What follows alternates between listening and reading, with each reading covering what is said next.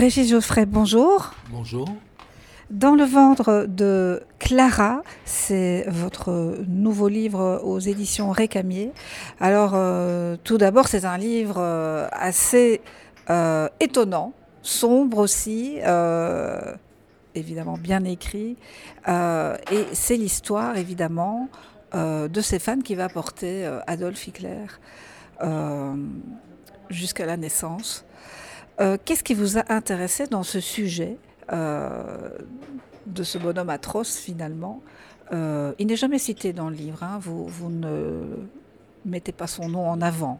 Euh, mais justement, je me suis demandé, et beaucoup de gens se le demandent aussi, qu'est-ce qui vous a intéressé de retracer la vie de cette femme et surtout cette grossesse jusqu'à l'enfantement? Parce que, en réalité, cette femme avait le XXe siècle dans son ventre.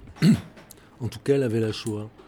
Et la Shoah, c'est l'événement du XXe siècle qui fait notre, nos valeurs d'aujourd'hui. C'est par opposition à la Shoah qu'on a les valeurs d'aujourd'hui. C'est-à-dire que les valeurs d'aujourd'hui, c'est d'éviter finalement que revienne la Shoah. C'est notre morale collective. Donc c'est l'événement le plus important finalement de notre civilisation si on fait partir notre civilisation en 1940.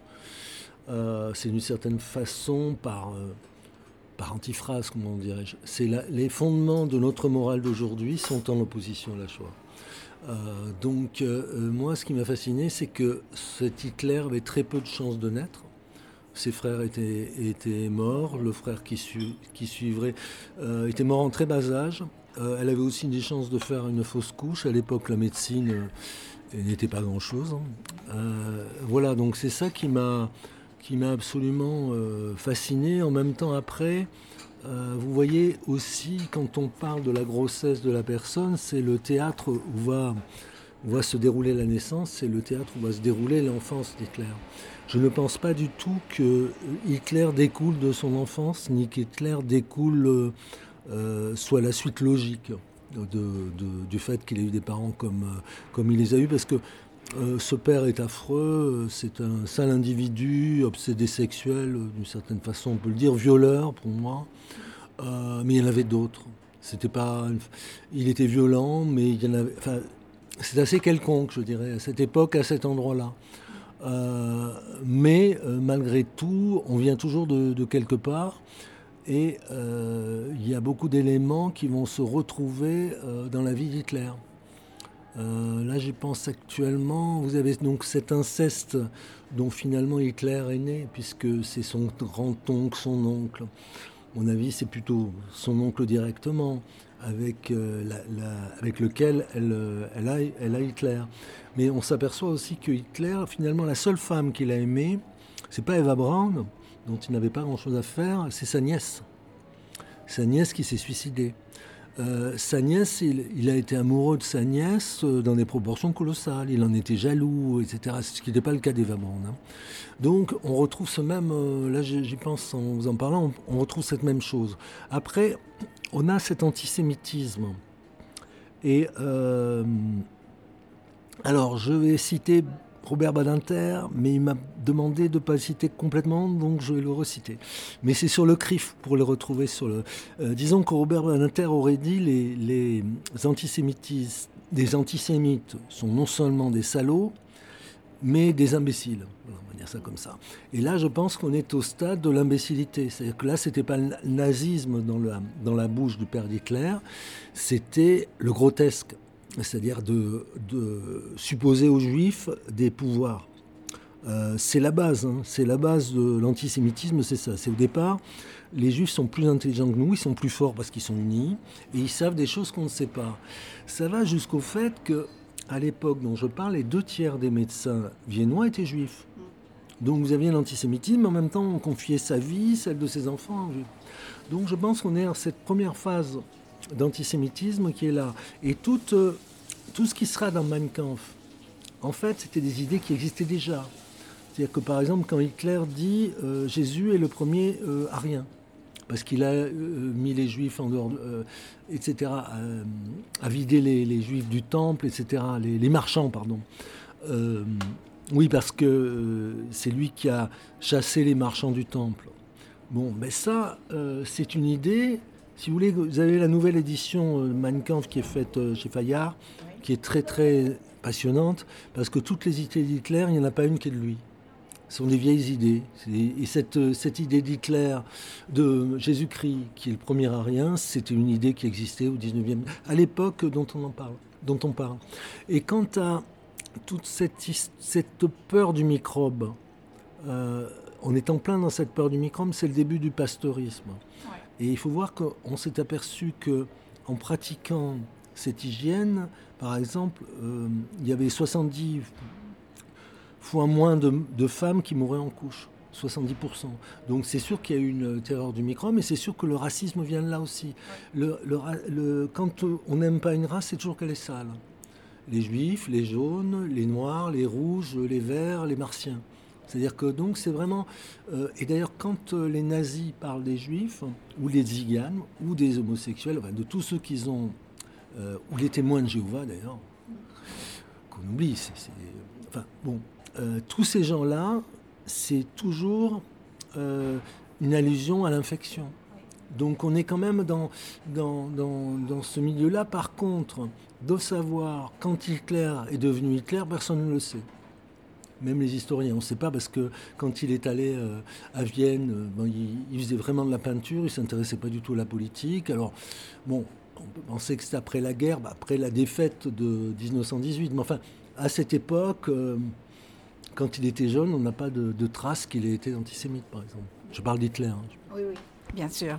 Alors, dans ce roman, elle est suivie par un médecin juif. Est-ce qu'il a réellement existé, ce médecin, ou pas? Il avait peut-être le pouvoir aussi qu'elle n'arrive pas à son terme. C'est un, comme il y a le pré-écho de la, Shoah, il y a le pré-écho de ce médecin.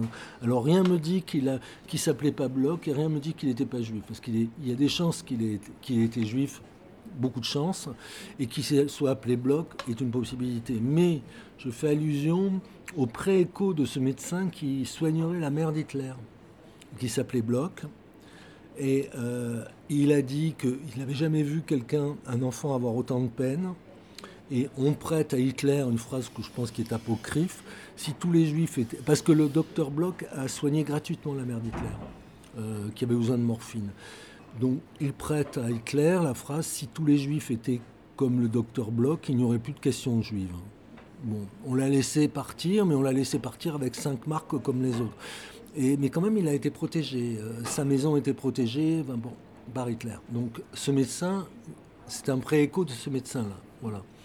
Et le fait qu'il soit juif, c'est qu'il y avait beaucoup de chances qu'il le soit, parce que c'était, vous savez, traditionnellement, c'était les deux seuls métiers qui, qui étaient autorisés, c'était le pré et la médecine, en fait. Et puis dans la médecine, il y a toujours ce truc, euh, la cabale. Ils savent des choses. Euh, parce que vous savez qu'au départ, c'était que dans les épidémies, les juifs survivaient plus que les autres à cause des ablutions. On ne savait pas pourquoi. Donc ça voulait dire qu'ils avaient un savoir. Et là, on est en plein là-dedans. Pourquoi les deux tiers des médecins étaient juifs alors qu'il y avait l'antisémitisme C'était bien celui-là dont je parle. Ça a été le, dans un premier temps, les juifs sont plus intelligents que nous. Ce n'est pas le cas des autres racismes, mais ça, c'est quand même, euh, c'est quand même euh, quelque chose. Euh, et là, moi, je le vois là-dedans, dans cette, dans ce, cette façon de, cette façon de se disputer, j'allais dire, les médecins juifs. Mais vous savez que ça existe aussi aujourd'hui, parce que je ne sais plus qui, quelqu'un qui, je parlais d'un médecin, et la personne me dit, mais est-ce qu'il est juif? Alors, Je dis, j'en sais rien. Elle me dit, parce que s'il n'est pas juif, je ne veux pas tous les bons médecins sont juifs. Alors, euh, justement, cette écriture, euh, elle a été pénible parce que euh, je suppose que bon, il y a les faits historiques dont vous racontez, qui sont tout à fait avérés, et puis il y a la fiction. Donc, il faut justement écrire cette fiction, ce destin, ces faits historiques, et en même temps la souffrance de pouvoir mettre des mots sans pouvoir heurter le public, les lecteurs moi j'ai eu beaucoup de problèmes de légitimité. Je me disais quelle légitimité j'ai à écrire ce livre? Alors moi j'étais très lié, enfin très lié, un rapport avec la Shoah parce que ma mère m'en a toujours parlé parce qu'elle avait accueilli les, les, à Marseille, les, bah, elle n'était pas seule, hein, les réfugiés des camps. Et puis, donc, il y a six ans, j'ai découvert que mon père été arrêté par la Gestapo, etc. Donc, mais si vous voulez, ça a été tout un cheminement pour moi, en dehors même de l'écriture. Je suis allé dans les mémoriaux, dans les camps de concentration et d'extermination, en Autriche, en Pologne, en Allemagne. Et ça, c'est une épreuve terrible, d'autant plus que je l'ai faite au moment de la, du confinement. Donc j'étais seul à, Mauthausen, par exemple. Ça fait, toutes les choses que je raconte dans les camps sont authentiques. Tout ce que je dis sur la Shoah est authentique et sourcé. C'est-à-dire, c'est jamais des copier-coller, mais tout existe. Y compris tout ce qui est le plus abracadabrant dans le livre, que ce soit ça ou l'enfant d'Hitler, est authentique. Voilà, que il sifflait ses enfants, euh, que le père sifflait Hitler et, son fils avant, c'est authentique. Oui, moi j'ai fait une sorte de chemin. Pas de chemin de croix, mais de, cheminement. J'ai fait un cheminement à travers tous les témoignages qui sont extrêmement nombreux. Alors, il y a en plus une espèce de, faux semblant quand on parle de la Shoah, c'est qu'on parle toujours des camps d'extermination qui ont existé, évidemment, Treblinka, Sobibor, etc. Mais là, une grande partie de la Shoah et la majeure partie, c'était la Shoah par balle. Euh, la ligne euh, Molotov-Ribbentrop, c'est-à-dire euh, Ukraine, etc., et Pologne. C'est là où se sont passées les choses. Et ça, on en parle très peu. Moi, j'en parle pas mal parce que on n'en parle pas, c'est bizarre. Tous ces villages, c'est-à-dire qu'il y avait un village et puis il n'y en avait plus quoi, le lendemain. On n'en parle jamais. Voilà. tout est vrai, quoi. Tout est vrai. Par exemple, le fait que les. Ça, c'est Elie Wiesel qui le, raconte aussi, mais c'est avéré. Quand ils arrivaient à Treblinka, les nouveau-nés, on jetait dans le feu directement. Enfin bon. Euh, c'est assez terrifiant pour moi à écrire, mais en même temps, je parce que j'ai eu trois versions hein, de livres. J'ai écrit une première version où je citais le nom d'Hitler, où il n'y avait pas la Shoah. C'était pas possible de citer le nom d'Hitler. On ne peut pas dire bonjour Madame Hitler, ça fonctionne pas. Je sais pas pourquoi. La deuxième fois, la Shoah est apparue parce qu'elle elle, était là. Quand je pouvais pas le. Et c'est le livre qui est paru en Italie, donc euh, qui, a, qui a pour titre 1889. Et puis il y a celui-ci. Alors après un, autre cheminement, parce que j'ai vu d'autres camps, j'ai lu d'autres témoignages, et qui est donc la version euh, définitive. Et donc, euh, oui, c'est la première fois où j'écris trois fois un livre. Quoi. Oui, oui, il y a cet état de choc aussi de, de d'écrire une histoire, euh, surtout sur un personnage aussi euh, atroce. Mais quand vous allez dans les camps, c'est un choc, euh, vous en remettez pas. Enfin, quand vous visitez Auschwitz, c'est pour ça que ça se termine par là, parce qu'Auschwitz-Birkenau, il y a des cars scolaires. Alors ça, moi, c'est une question que je pose sans y répondre, mais soit les gosses y passent sans s'apercevoir de rien, parce que vous, vous traversez les chambres à gaz en courant euh, Auschwitz-Birkenau, on, le traverse en courant, c'est avec des guides, il y a un monde fou. Bon. Des gosses, soit ils, traversent en courant, soit ça leur fait rien. Alors pourquoi? Et si ça les fait, ils sont marqués à vie, les gosses. Ils ont 14-15 ans. Voilà. Et ça, c'est l'avenir de la Shoah. Parce que, et là, vous avez tout à Auschwitz-Birkenau, parce que l'été, vous avez euh, en pique-nique, quoi, carrément. Là, on se fait des selfies, etc. Donc, les autres camps, il y a, enfin, il y a très peu de gens. Sauf à Dachau, parce que c'est à côté de Munich, mais autrement, il y a très peu de gens. Treblinka, bon. Mais là, c'est une question qui se pose. C'est-à-dire que la Shoah euh, se rapproche de nous. Elle était beaucoup plus lointaine dans mon enfance. Là, elle se rapproche de nous de plus en plus. C'est-à-dire que c'est une référence qui, qui nous arrive de plus en plus. Par exemple, euh, les, événements d'octobre, ben, c'est un pogrom.